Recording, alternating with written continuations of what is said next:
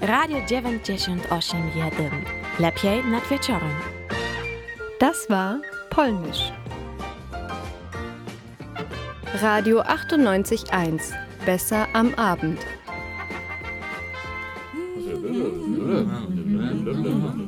Vera am Abend. Vera am Abend. Vera am Abend. Vera am Abend. Vera am Abend. Vera am Abend. Vera am Abend. Vera am Abend. Vera am Abend.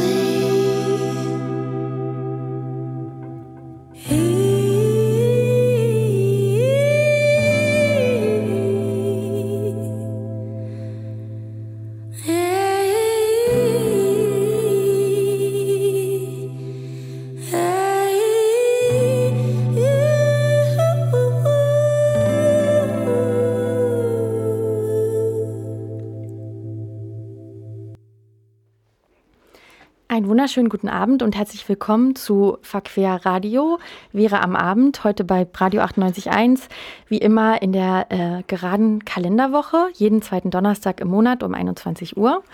Und ja, am Mikrofon begrüßen euch vom Vera-Team heute Isabel, Antonia und ich, Sophie Hirschemann, ähm, Robert an der Technik. Und dann haben wir noch zwei Studiogäste, die wir euch später vorstellen und einen, äh, auch einen Gast am Telefon, der uns auch gerade schon zuhört. Und ähm, das heißt, wir werden heute viele Interviews führen, viel uns unterhalten mit, ähm, mit diesen drei Personen zum Thema Saatgut. Heu unser Thema heute ist Saatgut. In wessen Händen liegt es eigentlich? Wem gehört das Saatgut?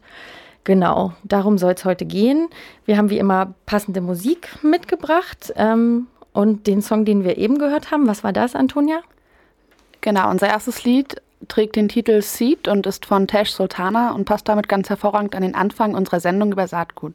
Es entstammt dem Debütalbum der australisch-maltesischen Sängerin, das im vergangenen Jahr erschienen ist.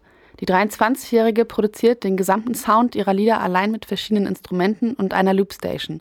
Bekannt wurde sie im Netz, als sie 2007 beim Format Tiny Desk Concert auftrat. Das entsprechende YouTube-Video wurde seitdem über sieben Millionen Mal abgespielt. Tash Sultana singt zwar nicht von Saatgutkonzernen, recht hat sie aber trotzdem, wenn sie singt You got a plant, you see to watch it grow. Aha. Und ja, zum Einstieg wollen wir einmal kurz erklären, was uns zu dieser Sendung heute veranlasst hat, wieso wir uns diesem Thema widmen. Saatgut, wem gehört das eigentlich? Und dafür haben wir einmal kurz ein paar äh, Fakten zum globalen Saatgutmarkt zusammengestellt, vor allem aus dem sogenannten Konzernatlas. Ähm, Genau, und da fanden wir zum Beispiel interessant und, und irgendwie nachdenkenswürdig, dass immer weniger Konzerne über einen größer werdenden Anteil der Lebensmittelerzeugung und Ernährung bestimmen. Also weltweit gilt das und eben auch für die Saatgutproduktion. Und da haben wir herausgefunden, dass von bisher sieben Konzernen künftig nur noch vier mehr als 70 Prozent des Saatgutmarktes beherrschen werden. Allen voran Bayer Monsanto, die ja gerade irgendwie fusionieren. Das kriegt man ja so mit in den Medien. Genauso die vielleicht weniger bekannten Konzerne DuPont und Dow Chemical und auch der, die Firma Chem China will Syngenta kaufen, auch so ein großer äh, Saatgutkonzern. Und das sind dann auch schon so die Großen, die, die, die da irgendwie den Markt dominieren. Und das sind übrigens alles ursprünglich so Chemiekonzerne. Genau, als Beispiel nochmal, Monsanto beherrschte zum Beispiel schon 2017 mehr als ein Viertel des weltweiten kommerziellen Saatgutmarktes, vor allem gentechnisch veränderter Pflanzen, aber auch konventionelles Saatgut. Ja, und dieses Saatgut, das ist dann häufig schwer wohl als solches zu erkennen, weil das irgendwie auch gar nicht draufsteht auf dem Saatgut, von welcher, dass es jetzt zum Beispiel von Monsanto kommt. Das fanden wir auch irgendwie, ja, bemerkenswert. Ja, und wir alle wissen, je größer so ein Unternehmen, desto größer ist auch der Einfluss auf Wirtschaft und Politik und das eben nicht nur in Europa, sondern auch global. Und da haben wir herausgefunden, dass 97 Prozent aller Saatgutpatente sich in den Händen von Unternehmen aus Industrieländern befinden, obwohl wiederum 90 Prozent der eigentlichen biologischen Ressourcen aus dem globalen Süden stammt. Genau, also da stellt sich die Frage oder, oder ja, lässt auch schon eine Antwort vermuten auf die Frage, wer, ja, wer die Saat hat, der hat das Sagen. Das ist sozusagen äh, eine Frage, die wir uns heute stellen in der Sendung. Und genau, entscheidend für ja, so Kontrolle über Saatgut ist auch Patentsicherung. Und dazu hat Isabel noch ein paar kleine Infos hier für unseren Einstieg zur Sendung. Noch zu Beginn des 20. Jahrhunderts war Saatgut ein öffentliches Gut. Es wurde Landwirten zur Verfügung gestellt. Während in den 30er und 40er Jahren große staatliche Saatgutansammlungen eingeführt wurden, machten erstmals private Züchter geistige Eigentumsrechte an neu entwickelten Sorten geltend. Trotzdem wurde noch darauf geachtet, dass Landwirtinnen aus eigener Ernte gewonnenes Saatgut anbauen konnten Erstmaliges Hybrid-Saatgut, also Saatgut, das sich nicht selber vermehren kann, wurde von der Firma Pioneer Hybrid eingeführt. Zu Beginn der 40er Jahre wurden neue Hochleistungssorten zur Steigerung der Getreideproduktion entwickelt, die laut Agrarkonzern vor allem in den 60er und 70er Jahren zur Bekämpfung des weltweiten Hungers dienten in den 80er Jahren wurde systematisch in Gentechnik investiert. Seit der 2000er-Wende wurden mehrfach auch Patente auf Züchtungsprodukte erteilt. Naturgüter wurden demnach zur Ware.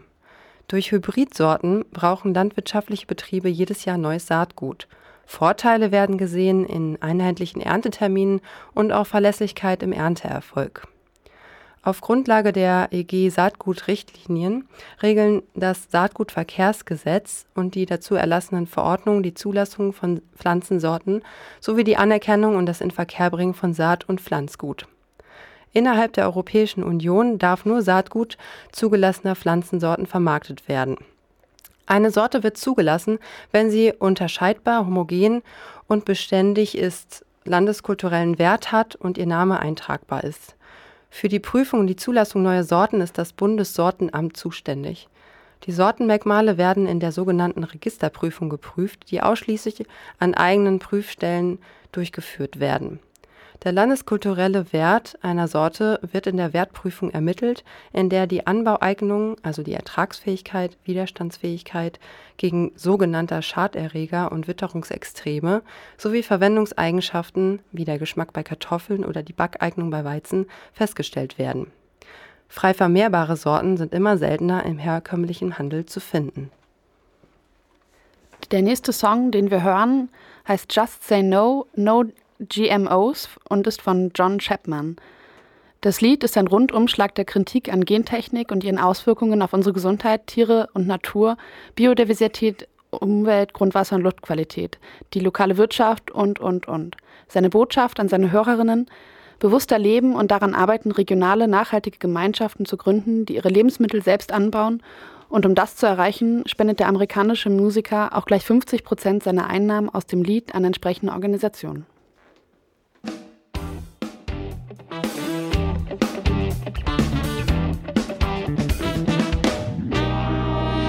Terminator technologies don't feed families. Seeds designed to die deny the living world to thrive. Monocrop history underscores food is a weapon of class war. How rich stay rich and poor stay poor.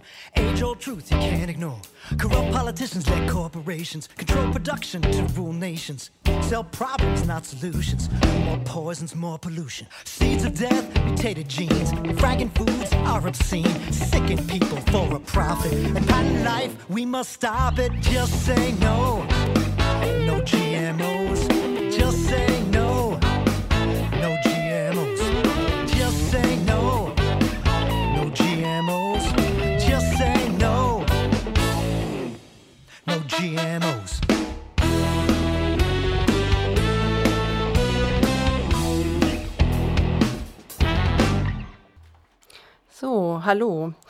Wir sind heute bei Vera am Abend und wir haben das Thema Saatgut. Und zu diesem Thema haben wir hier heute jemanden am Telefon.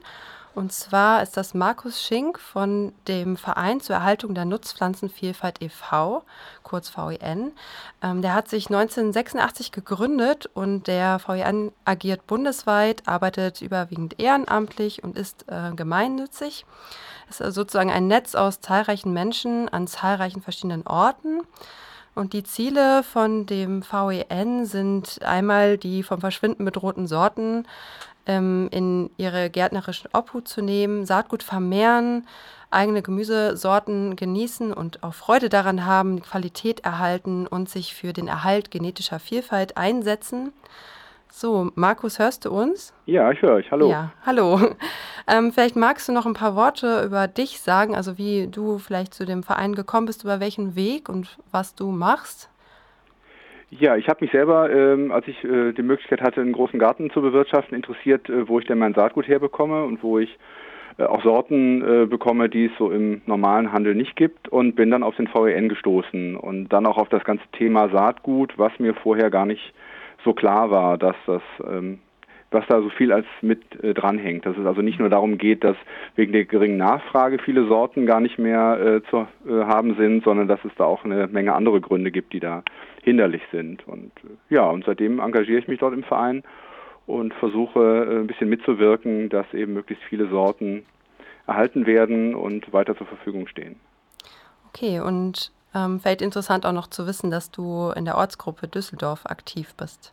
Genau, das wir haben, also der Verein ist ja über ganz Deutschland äh, verstreut mhm. und wir haben eben in äh, vielen Regionen auch Regionalgruppen, die sich dann auch äh, vor Ort äh, treffen und wir machen hier Infostände an äh, bei Veranstaltungen und erhalten selber Sorten, die wir dann, wo wir dann Saatgut abgeben und machen mhm. eben ganz praktisch hier, arbeiten hier zusammen. Sonst ist das manchmal schwierig, mit 900 Mitgliedern, die über ganz Deutschland verteilt sind, irgendwie da äh, auf den Punkt zu kommen, aber in der Vorortarbeit, da geht das natürlich viel besser.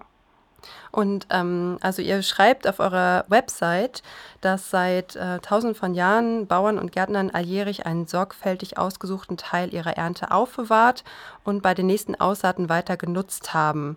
Und in den letzten Jahrzehnten ist aber tatsächlich dazu gekommen, dass 90 Prozent dieser samenfesten Sorten mit ihrer breiten genetischen Ausstattung ähm, aus unseren Gärten und von den Äckern verschwunden sind.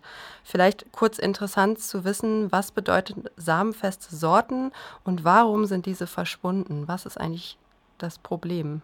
Ja, also samenfest oder in der Landwirtschaft heißt das auch oft nachbaufähig. Ähm, das heißt, dass Sorten äh, immer wieder ausgesät werden können und dabei ihre äh, Eigenschaften auch behalten. Mhm. Heute wird ja äh, viel Hybridsaatgut verwendet und ähm, das sind eben Spezialzüchtungen, wo es eine Vater- und eine Mutterpflanze gibt und ähm, die Nachkommen davon sät man dann aus und wenn man davon wieder Saatgut nimmt, dann hat man nicht mehr dieselbe Sorte, sondern die spaltet sich dann auf in ganz viele verschiedene äh, Untersorten, die auch oft gar nicht äh, vernünftig nutzbar sind, weil eben bei der Züchtung vorher ähm, äh, schon Dinge gelaufen sind, die das eben verhindern. Und warum sind jetzt ähm, diese samenfesten Sorten verschwunden? Naja, also die, äh, ich sag mal, gewerbliche Züchter oder Vermehrer haben natürlich ein Interesse daran, dass ihre Züchtungsarbeit auch irgendwie vergütet wird. Mhm. Wenn man sich die Arbeit macht und züchtet zehn Jahre an einer Sorte, äh, dann muss man damit am Ende auch Geld verdienen. Und deswegen möchte man natürlich gerne verhindern, dass andere diese Sorte einfach äh, selber vermehren und nicht mehr das Saatgut kaufen müssen. Also im Prinzip ist das eine Art Kopierschutz. Mhm. Die, die Hybridzüchtung bietet teilweise auch ähm, Vorteile, was die Leistungsfähigkeit der Sorten angeht aber ähm, man kann solche sag mal, Fortschritte in der Leistungsfähigkeit auch mit einer konventionellen Züchtung erreichen, wo man also samenfeste Sorten hinterher immer noch hat, nur dann hat man eben diesen Kopierschutz nicht. Okay, und also das jetzt auch schon mal angesprochen, wir haben ja vorhin auch schon mal ähm, darüber gesprochen, also ähm, innerhalb der EU darf ja nur ähm, zugelassenes Saatgut ähm, vermarktet werden. Aber was bedeutet diese, diese Zulassung? Also was sind denn da eigentlich Folgen oder was sind überhaupt Hürden für ja, kleinbäuerische Unternehmen, also Landwirtinnen? Ja, die Hürden sind erstmal, äh, dass das Zulassungsverfahren aufwendig und relativ teuer ist, okay. wenn man das in einem kleinen Maßstab nur die Sorte vermarktet. Ne? Für ein großes Unternehmen ist das kein Problem, weil da äh, spielen diese Kosten dann in der Gesamtsumme keine Rolle. Wenn jetzt aber ein kleiner Züchter sagt, ich äh, habe eine neue Sorte gezüchtet und möchte die anmelden, damit ich die auch vermarkten kann, dann ist das für den schon ein relativ großer Aufwand. Und das Problem ist auch, dass die äh, Kriterien, die für die, äh, für die Zulassung nötig sind, also was ja eben schon angesprochen wurde, die Unterscheidbarkeit, die Einheitlichkeit vor allen Dingen und die Beständigkeit, mhm. dass das Eigenschaften sind, die eigentlich für eine vielfältige Sorte mit einer großen genetischen Breite, die auch gut anpassungsfähig ist, ähm, das passt nicht zusammen. Mhm. Und denn ähm, die Sorten, die zugelassen werden oder die diese Kriterien erfüllen, das ist ein ganz schmaler Ausschnitt aus der genetischen Breite, also ganz stark verengt auf bestimmte Eigenschaften, auf eine beson besondere Form oder besondere äh, Wuchskriterien. Und ähm, diese Sorten sind dann anschließend eben sehr schlecht anpassungsfähig, weil sie keine große Bandbreite mehr haben. Ja, und das ähm, besteht ja auch dann so eine gewisse Abhängigkeit, ne? wenn Großkonzerne Saatgut patentieren lassen. Wir haben ja auch über Patente eben gesprochen. Ähm, ja, welche Konsequenzen hat es dann eigentlich oder wie ist es überhaupt möglich, sich davon zu befreien, von dieser Abhängigkeit? Ja, also ich meine, durch die Konzentration am Markt, die habt ihr ja auch schon angesprochen, mhm. gibt es eben immer weniger Anbieter. Äh, wenn es jetzt, äh, weiß ich nicht, hunderttausende Saatgutfirmen gäbe weltweit, die ihre Sorten anmelden, dann hätten wir dadurch natürlich auch wieder eine größere Vielfalt, die gesichert ist. Aber so verengt sich das dann auf die, sag mal, relativ geringen ähm, Angebote, die dann ganz wenige Firmen nur machen und ähm, es haben immer weniger Menschen mit der Vielfaltserhaltung zu tun und das verengt natürlich einfach äh, das Angebot. So, und ähm, die Gefahr ist eben, dass diese ganzen Sorten, die man aber braucht, um wieder neue Sorten zu züchten, dass die dann äh, über kurz oder lang alle hinten runterfallen, weil die niemand mehr erhält. Also große Konzerne machen das selber, die, die äh, sorgen selber dafür, dass äh, sie Zuchtmaterial noch haben. Aber äh, viele kleine Züchter, die eben äh, sich erstmal irgendwie äh, ein Ausgangsmaterial verschaffen müssen, die haben natürlich immer weniger Möglichkeiten, was zu finden, wenn die Sorten einfach nicht mehr erhalten werden. Ich meine, das ist ja schon heute so, wenn wir in einen konventionellen Supermarkt gehen, dass es da eigentlich immer so dieselben Sorten gibt. Wir, also die meisten kennen ja dann auch vielleicht die Sorten und sind dann ganz überrascht, wenn wir dann doch mal in einen äh, Bioladen gehen oder vielleicht auch ähm, Gemüse von der solidarischen Landwirtschaft nutzen, dass es da einfach noch so viel mehr Sorten gibt und auch ja, Tomaten in Gelb zum Beispiel. Ja, es gibt eine große Vielfalt an Sorten, viel mehr als das, was äh, so im äh, normalen Einzelhandel äh, zu bekommen ist. Mhm. Und das, was dort äh, zu bekommen ist, das wird eben auch von wenigen Firmen hergestellt. Und äh, die Tüten sehen vielleicht unterschiedlich aus, weil man noch alte Markennamen gekauft hat von traditionellen Herstellern, aber dahinter stecken natürlich nur relativ wenige, die das dann tatsächlich äh, verantworten. Ähm, wie ist das denn, wenn ich jetzt zum Beispiel als ähm, naja, Normalverbraucherin im Supermarkt oder vielleicht im Baumarkt ähm, Saatgut kaufe? Was kriege ich denn da eigentlich so für Samen? Ja, ganz oft sind es Hybridsorten. Also bei mhm. Gemüse vor allen Dingen, bei Tomaten, bei Gurken, bei solchen Dingen, da sind es oft Hybridsorten, die man selber nicht mehr vermehren kann. Das mag für viele nicht schlimm sein, weil sie sagen, Hauptsache ich habe eine gute Sorte und nächstes Jahr kaufe ich mir eine neue Tüte. Mhm. Aber ähm, wenn man eben selber äh, Lust hat, äh, Sachen zu vermehren und zu erhalten, dann ähm, kann man mit Hybridsorten an der Stelle nichts anfangen. Ja. Und ganz oft ist es auch so, dass diese, äh, dass das Saatgut einfach auch nicht äh, regional oder auch nicht in Deutschland produziert wird, sondern das wird eben gerne im Ausland äh, angebaut, wo die klimatischen Bedingungen einfach für den Samenbau besser sind, wo nicht so viel schiefgehen kann in einem feuchten Sommer, als es hier ist und wo auch die ähm, Löhne günstiger sind, weil Saatgutherstellung ist eben, ähm, eine, ja, das ist arbeitsintensiv auch, bis das mal in der Tüte ankommt. Und deswegen äh, wird es natürlich oft dort vermehrt, wo das Klima ganz anders ist als am Ende hier in Deutschland. Und äh, wenn man mehr ähm, regional angebautes oder vermehrtes Saatgut hätte und regional angepasste Sorten, dann wäre das zumindest für die Hausgärtner sehr viel sinnvoller. Mhm. Ähm, wir machen jetzt mal eine kurze Unterbrechung. Wir hören nämlich jetzt noch einen Beitrag. Und zwar erinnern sich vielleicht einige von euch noch ganz dunkel an den Medienrummel rund um das Verschwinden der Kartoffel Linda. Für die heutige Sendung zum Thema Saatgut hat unsere Redakteurin Katriona den Fall noch einmal recherchiert, denn er passt zu der Frage, wer eigentlich Kontrolle über das Saatgut hat.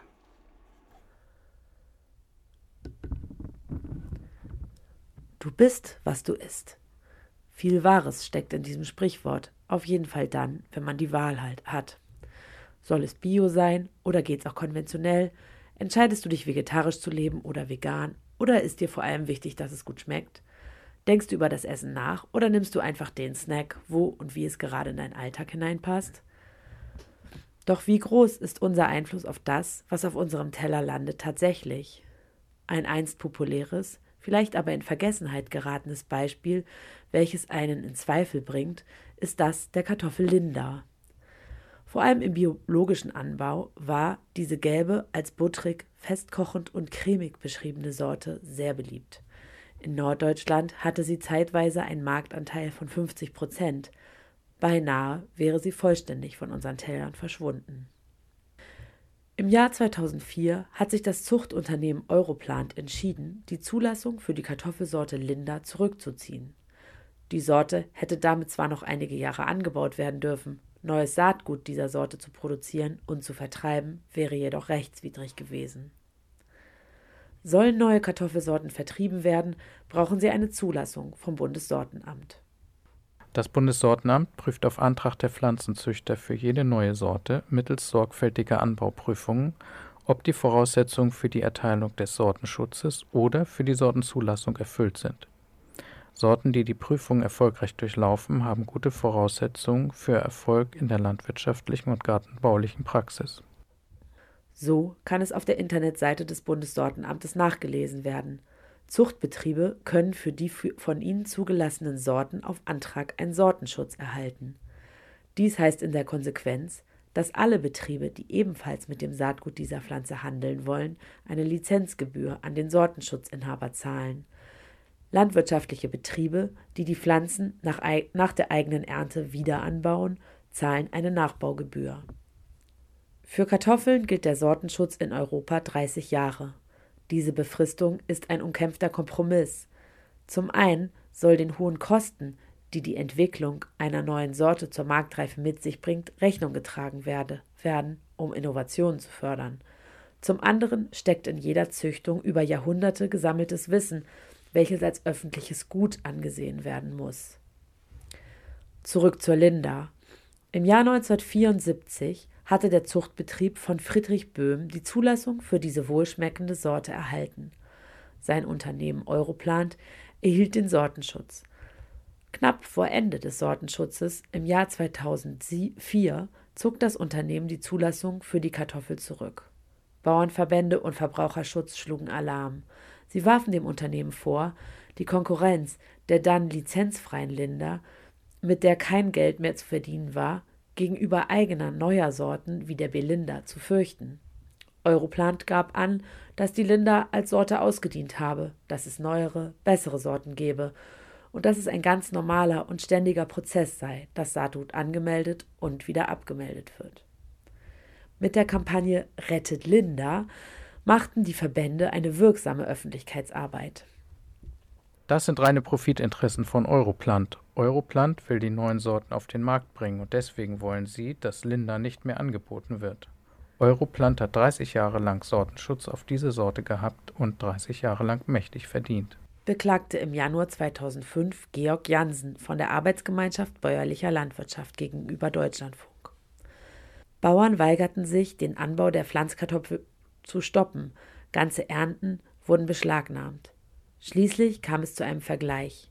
Europlant sagte zu, die Kartoffelsaat im Jahr 2006 noch zu verkaufen. Doch zu einer Verlängerung der Zulassung im Jahr 2007 kam es nicht. Einer, der damals besonders im Fokus stand, war der Landwirt Carsten Ellenbeck. Sobald es rechtlich möglich war, noch im Januar 2005 äh, beantragte er eine Neuzulassung der Linda, nicht nur in Deutschland, sondern später auch in Großbritannien. Doch das Verfahren kostet Zeit. 2009 wurde die Sorte in Großbritannien zugelassen, wodurch sie auch in Deutschland wieder angebaut werden durfte. 2010 erfolgte die Zulassung vom Deutschen Bundessortenamt für zehn Jahre. Inzwischen war Linda nahezu vom Markt verschwunden. Anhand dieses Beispiels lassen sich viele Fragen diskutieren. Wer bestimmt, welche Sorten angebaut werden? Können Pflanzen und Tiere zum geistigen Eigentum werden? Ist Wissen über Züchtung und Anbau von Pflanzen nicht eigentlich Gemeingut? Wem nützen Sortenschutz und Patentrecht? Gerade im Kontext eines sich immer stärker konzentrierenden Saatgutmarktes ist es wichtig, diese Fragen zu stellen. Nach Aussage der Schweizer NGO Public Eye kontrollieren die zehn größten Konzerne 70 Prozent des weltweiten Saatgutes. Die größten drei, Bayer, Dow DuPont und Syngenta, haben 50 Prozent des Marktes unter ihrer Kontrolle. Auch für Europa gibt es ähnliche Zahlen. Einem Bericht aus dem Jahr 2014 von der Grünen-Fraktion im Europäischen Parlament zufolge kontrollieren die fünf größten Unternehmen 95 Prozent des Gemüsemarktes in Europa. Nach Aussage der Bundesanstalt für Landwirtschaft und Ernährung sind es in Deutschland nicht nur die großen Player, die den Markt bestimmen. Im Gegenteil, die im Bundesverband Deutscher Pflanzenzüchter e.V. organisierten Firmen sind zu 80, über 80 Prozent kleine und mittelständische Unternehmen, darunter zahlreiche Familienbetriebe. Zwei der größten Agrarkonzerne, Bayer und BASF, kommen jedoch aus Deutschland. Zahlreiche NGOs wie Public Eye beklagen, dass das Patentrecht und der Sortenschutz entscheidend zur Marktkonzentration im Saatgutsektor beitragen und dazu führen, dass weltweit immer mehr Bauern in Abhängigkeit geraten. Sie setzen sich daher massiv gegen die Patentierung von Saatgut ein. Der Fall Linda hatte in Deutschland mindestens unter einigen Landwirten eine Signalwirkung. Sie fragten sich, wer eigentlich die Macht über das hat, was sie auf ihren Feldern anbauen, und bemerkten, dass ihnen etwas aus den Fingern rutscht, was sie über Jahrhunderte in der Hand hatten, das Saatgut.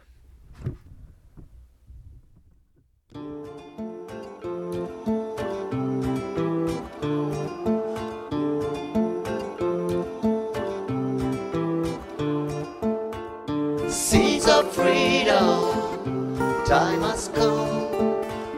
Seeds of freedom, life will overcome. Seeds of freedom, all we need is some. Seeds of freedom, life will overcome. Small seed, big tree, gardens of hope everywhere just to share.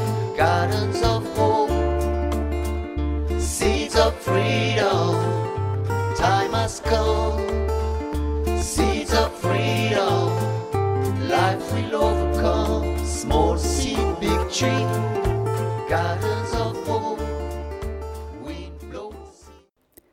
Ja, wir sind zurück bei Vera am Abend. Und der Song, den ihr gerade gehört habt, trägt den Titel Se Seeds of Freedom und ist von Manu Chao. Dies ist eine direkte Ansage an die großen Saatgutkonzerne, genauer gesagt an Monsanto. Auf seiner YouTube-Seite schreibt der Franzose, dieses Lied widme ich dem Kampf für freies Saatgut und gegen Monsanto und seine zerstörerische Landwirtschaft. Ihre intensivierte Produktion von Lebensmitteln verschmutzt die Umwelt, beschleunigt den Verlust der biologischen Vielfalt und trägt zum Klimawandel bei. Es gibt einen anderen Weg. Millionen Menschen kämpfen für eine nachhaltige Zukunft. Geschrieben wurde das Lied speziell für das Monsanto-Tribunal, das 2016-2017 in Den Haag stattgefunden hat. In einem leider nicht offiziell wirksamen Prozess wurde ein Gutachten verfasst, in dem die Richter zu dem Schluss kommen, dass Monsantos Haltung, Handlung einen negativen Einfluss auf fundamentale Menschenrechte habe. Der ganze Ablauf des Monsanto-Tribunals ist in einem Doku Dokumentarfilm und einer Broschüre festgehalten. Zu finden ist das Ganze auf www.monsantotribunal.org. Genau, wir haben am Telefon äh, Markus Schink vom Verein zur Erhaltung der Nutzpflanzenvielfalt e.V. Markus, ich hoffe, du hörst uns immer noch. Ich bin noch da, ja. Ja, sehr gut. Ähm, wir haben vorhin über das Thema gesprochen, über Abhängigkeiten ähm, in Bezug von Großkonzernen, die ja, Patente festlegen auf Saatgut. Und jetzt wäre noch mal meine Frage, ähm, wie können sich denn Kleinbäuerinnen und ähm, ja, Landwirtinnen und, und, so unabhängig machen? Also mich würde ähm, die Frage bewegen, wie können denn samenfeste Sorten erhalten bleiben? Naja, also das eine ist erstmal, wie sie erhalten bleiben und das andere ist natürlich, wie sie dann auch vielleicht wieder in den offiziellen Markt hineingeraten, auch als Produkt am Ende. Das ist im Moment noch eine, eine Nischengeschichte, weil viele Sorten ähm, die nicht zugelassen sind, eben auch lange nicht für den gewerblichen Anbau ähm, weiter verbessert wurden und deswegen natürlich einfach ein bisschen auf einem Standard sind von vor 40 Jahren oder so. Äh, das ist für viele äh, Bauern erstmal nicht so äh, interessant, weil die einfach auch einen gewissen Ertrag brauchen. Und ähm, da muss man teilweise eben auch züchterisch noch ein bisschen was bearbeiten bei den samenfesten Sorten. Es gibt sehr wenig äh, Züchter, die samenfeste aktuelle Sorten eben züchten oder al äh, alte Sorten verbessern, äh, weil es eben ähm, da auch sehr wenig Förderung gibt. Also es gibt, es wird viel Hybridzucht und Gentechnik äh, offiziell gefördert, aber ähm, das, äh, was so im äh, samenfesten Bereich ist, das ist eben oft, sag mal, der Eigeninitiative bestimmter Vermehrer zu verdanken und nicht unbedingt äh, betriebswirtschaftlichen Interessen äh, anzurechnen. Ähm, das ist schade. Ne? Und ähm, da hilft es eigentlich nur, wenn die Verbraucher auch äh, dafür sensibel werden und vielleicht mal bei ihrem Gemüsebauern äh, fragen, was der überhaupt äh, anbaut, welche Sorten und ob das samenfest ist oder nicht. Denn ähm, viele Bauern haben ganz andere Probleme, als sich um solche Themen zu kümmern. Und wenn die aber spüren, ähm, das spielt eine Rolle für den Verbraucher, dann haben die natürlich auch Lust, sich da stärker drum zu kümmern und auch mal ein Risiko einzugehen und eine Sorte auszuprobieren, auch wenn man nicht so weiß, ob der Ertrag dann am Ende auch äh, vergleichbar ist mit dem, was man bisher angebaut hat. Ja, denkst du, dass das wäre eine Möglichkeit, also auch ähm, bei den ja bei den größeren landwirtschaftlichen Betrieben, dass die wirklich darauf eingehen, was die ja was die Nutzerinnen sich wünschen? Naja, also bei denen, die in der Direktvermarktung sind und die einen direkten Kontakt zum Kunden haben und das auch gut kommunizieren können, für die ist das sicher interessant. Für jemanden, der für Rewe oder Edeka äh, Zucchini anbaut, da wird das schwierig sein. Ähm, ja, das ist dann vielleicht mal so ein Alibi-Projekt, was irgendwie dann äh, so ein Einzelhändler fährt, aber ähm, das, ich glaube nicht, dass sich das so in der ganzen Breite dann durchsetzt. Aber dort, wo man einen direkten Kontakt hat, auch bei Solavis zum Beispiel, die ja teilweise auch an der Sortenauswahl mitwirken, mhm. ähm, da hat man natürlich gute Möglichkeiten, ähm, solche Sorten auch mal wieder in den normalen Anbau zu, äh, zu bekommen. Wobei wir sprechen jetzt immer von Sorten, die äh, vielleicht mal eine Zulassung hatten und jetzt keine mehr haben und so. Es gibt aber auch einen ganzen äh, ein Riesenfeld von sogenannten Landsorten, die noch nie eine Zulassung hatten, die früher immer informell getauscht, gehandelt wurden und die spielen heutzutage fast überhaupt keine Rolle mehr, weil äh, die auch auf keiner Liste auftauchen. Es gibt eine rote Liste, die das Bundeslandwirtschaftsministerium erstellt hat für ähm, äh, alte Nutzpflanzensorten. Da tauchen aber nur die Sorten auf, die auch mal in Saatgutkatalogen waren. Und die ganze Vielfalt der ähm, Sorten, die eben in Hausgärten und in privater Hand und bei Bauern vor Ort erhalten wurden, die findet man nirgendwo mehr wieder. Ja, da sprichst du auf jeden Fall einen wichtigen Punkt an, die Weitergabe von Saatgut oder auch den Tausch. Wir haben ja heute noch zwei ähm, Studiogäste hier und ich würde mal das Mikro eben weitergeben an Sophie. Genau, ich möchte einmal gerne unsere Studiogäste hier noch begrüßen. Markus äh, bleibt weiter dran, weil vielleicht können wir am Ende noch mal einen Abschluss mit euch gemeinsam machen, dachten wir. Und jetzt will ich aber erstmal begrüßen ähm, Isabel und Ike vom Hof Uhlenkrug. Guten Abend. Hallo. Schön, dass ihr da seid. Genau, ganz kurz, der Uhlenkrug ähm, hier in der Region kennen ihn bestimmt manche, gehört zur Longomai-Bewegung. Ähm, das ist ein Netzwerk von acht selbstverwalteten landwirtschaftlichen und handwerklichen Kooperativen in fünf verschiedenen Ländern Europas. Ich glaube auch noch darüber hinaus. Ne? Ihr müsst mich einfach korrigieren, wenn ich hier Quatsch erzähle. Und euch geht es um Selbstversorgungswirtschaft, ähm, die offen bleibt, auch zum Beispiel für Aufnahme und Ausbildung von Jugendlichen. Genau, und der Uhlenkrug ist hier in Mecklenburg-Vorpommern in der Nähe von Dagun. Mhm. Ja, passt Richtig? das so? Ja, das passt. äh, genau, und äh, ja, ihr könnt gerne auch noch kurz was zu euch sagen. Äh, ja, wir sind beide halt eben Gärtnerinnen. und ähm, leben halt eben schon seit, äh, seit über 20 Jahren hier in Mecklenburg sind allerdings, äh, also Isabelle ist Französin und ich bin Niederländerin. Also wir sind sowieso eine internationale Equipe bei uns auf dem Hof und machen halt eben, wir haben einen Betrieb von 50 Hektar mit, also einen gemischten Landwirtschaftsbetrieb mit, äh, mit Kühen, Schafen und Getreideanbau, Kartoffeln, Gemüse, okay. Hülsenfrüchten.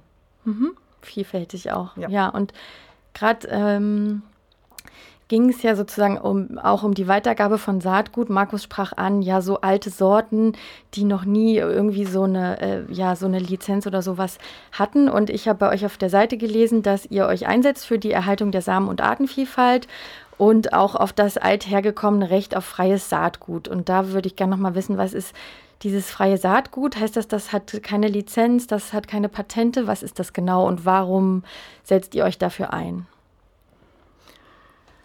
Also es geht eher um den Kampf, dass Saatgut frei wird, würde Mhm. ich jetzt mal sagen. Mhm. Also wir sehen nicht ein, dass äh, Saatgut auf der einen oder anderen Art halt eben privatisiert wird oder halt eben nicht frei ist, nicht frei verwendbar, nicht frei vermehrbar, nicht frei verschenkbar, nicht frei verkäuflich.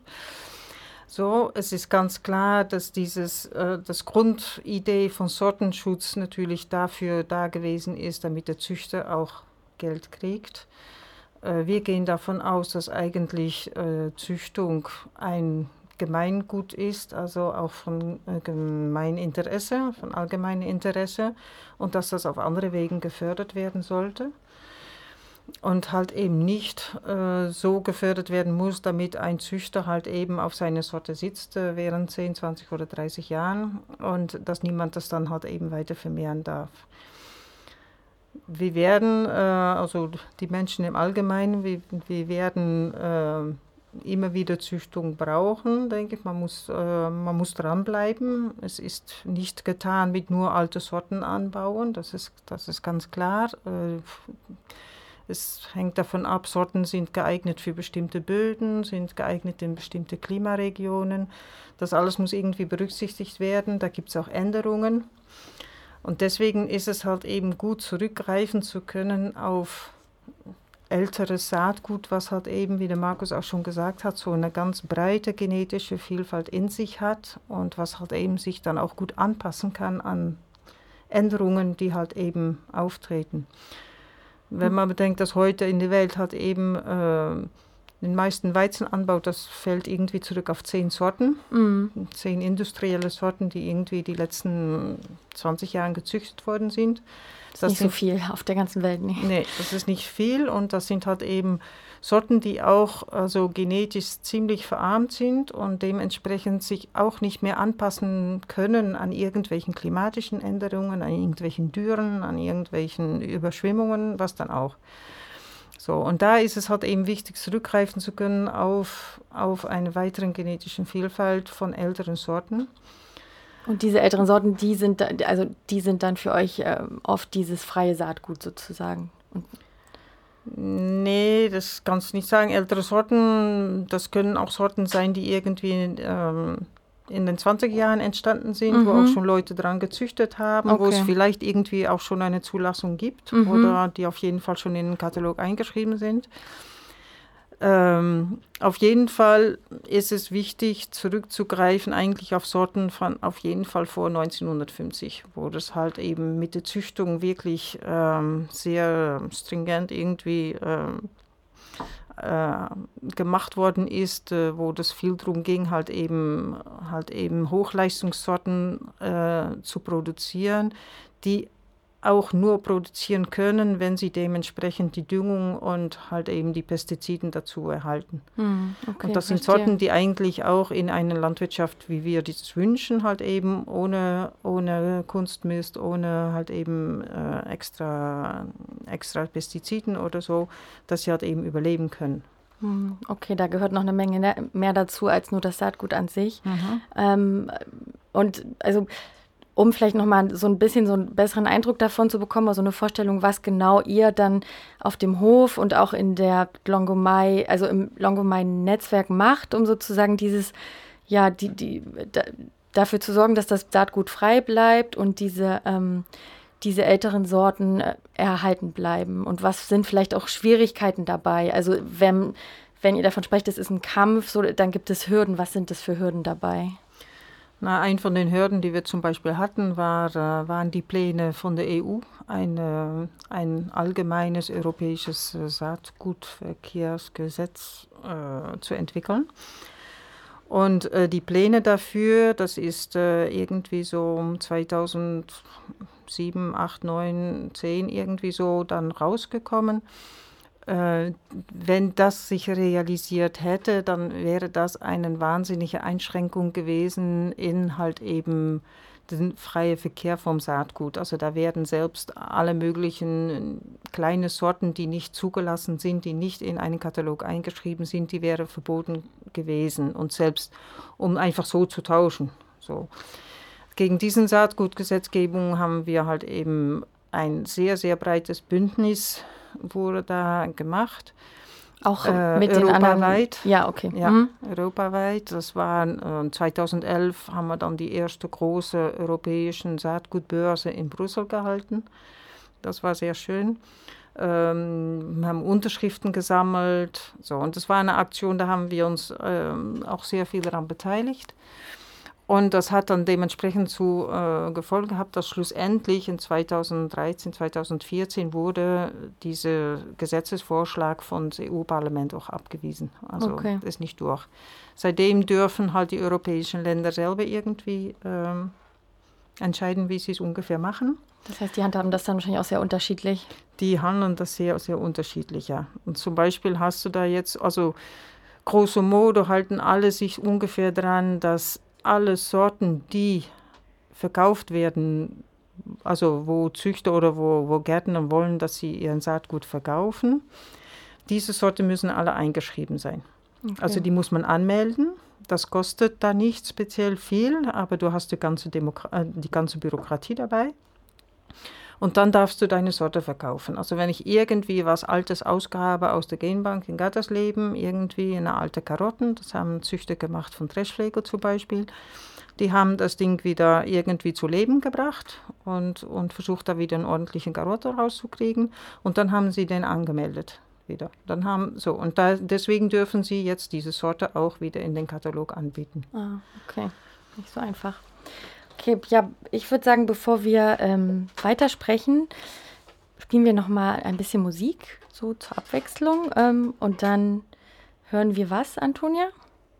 Genau, den nächsten Song, den wir hören, der trägt den Titel Seed Justice und ist von Neil Young. Auf Wikipedia gibt es eine ziemlich lange Seite über Protestlieder in den Vereinigten Staaten. Von der Arbeiterbewegung in den 1920er Jahren über den Vietnam- oder Irakkrieg, Frauenrechte, Antidiskriminierung und natürlich Politiker wie Bush und Trump ist alles vertreten.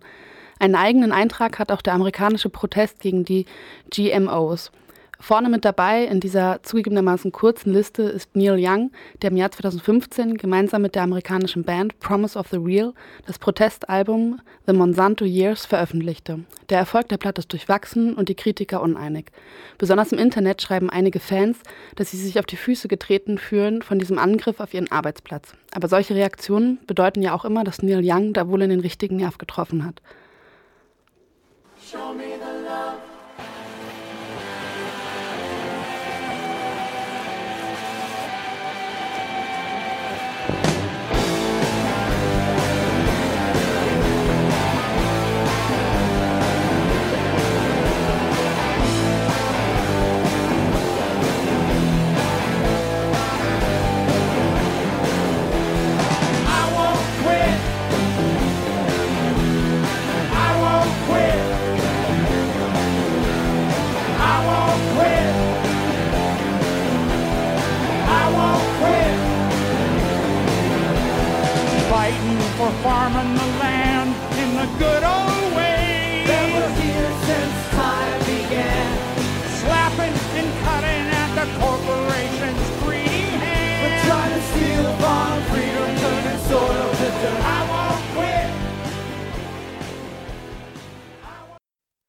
Sind zurück bei Vera am Abend zum Thema Saatgut und wir sprachen gerade mit äh, Isabel und Ike vom Uhlenkrug und ähm, ich habe jetzt noch mal eine Frage, Iko, du hattest angesprochen, Tauschbörsen von Saatgut. Was genau heißt das eigentlich? Und ja.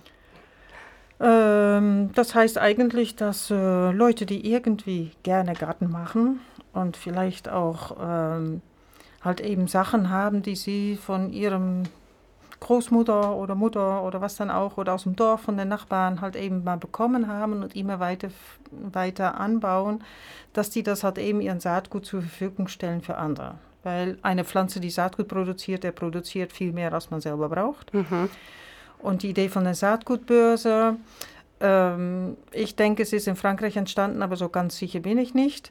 Wir machen seit 2008 auf dem Hof Uhlenkrug Saatgutbörsen und seitdem ist das hier in der Region in Mecklenburg auch explodiert. Ich glaube, dieses Jahr gibt es neun oder so irgendwas. Ähm, wir haben halt eben in Brüssel diese Saatgutbörse gemacht, diese ganz große. Und es geht wirklich darum, jeder bringt, oder die Leute, die was haben, die bringen halt eben ihr Saatgut mit, was sie haben, stellen das zur Verfügung für anderen.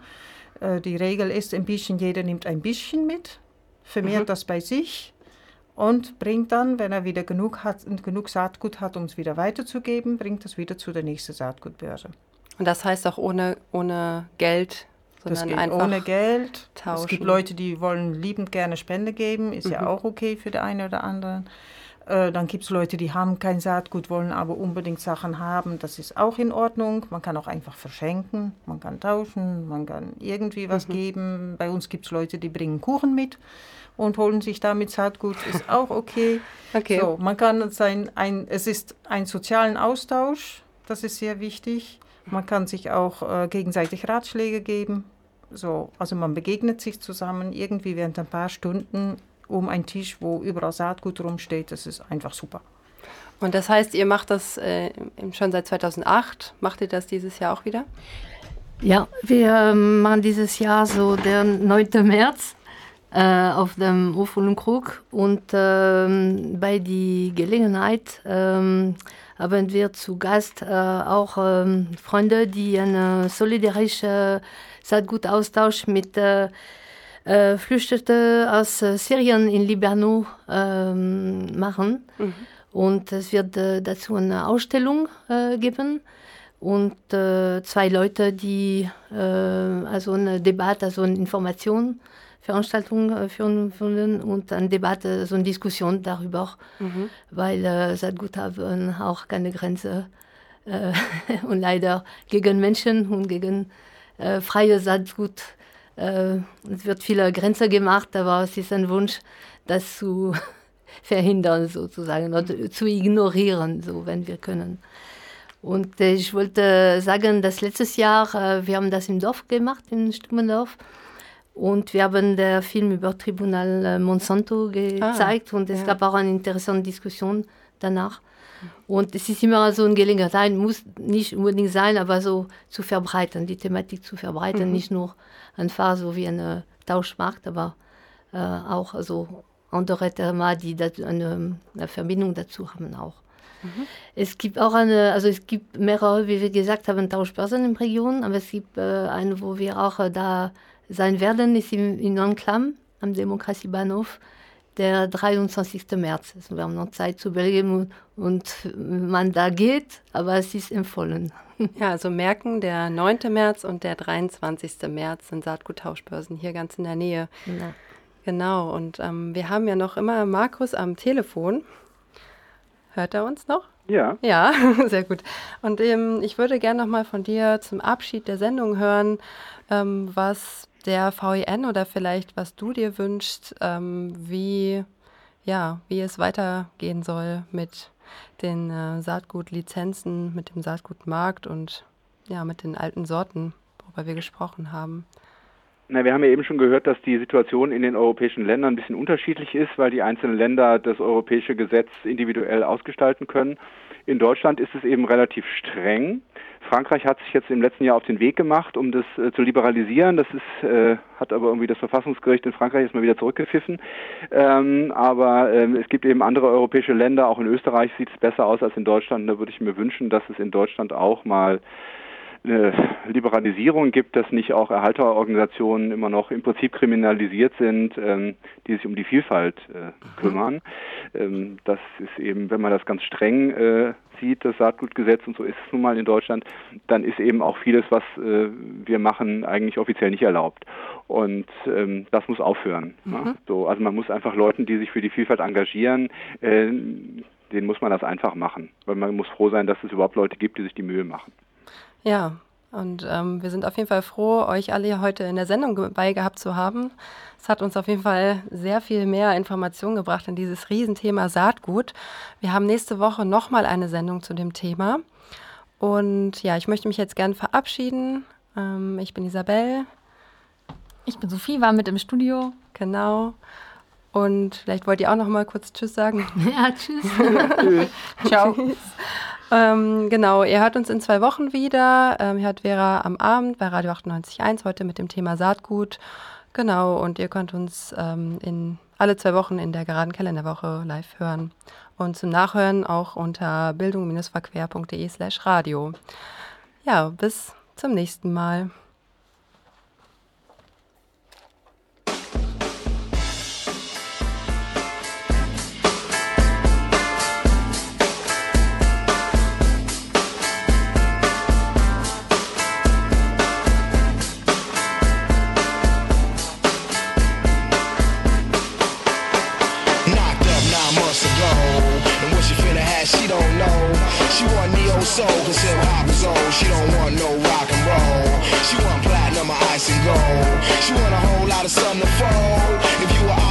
should just drive your cold. Cause one you don't stop the show. Little Mary's bad.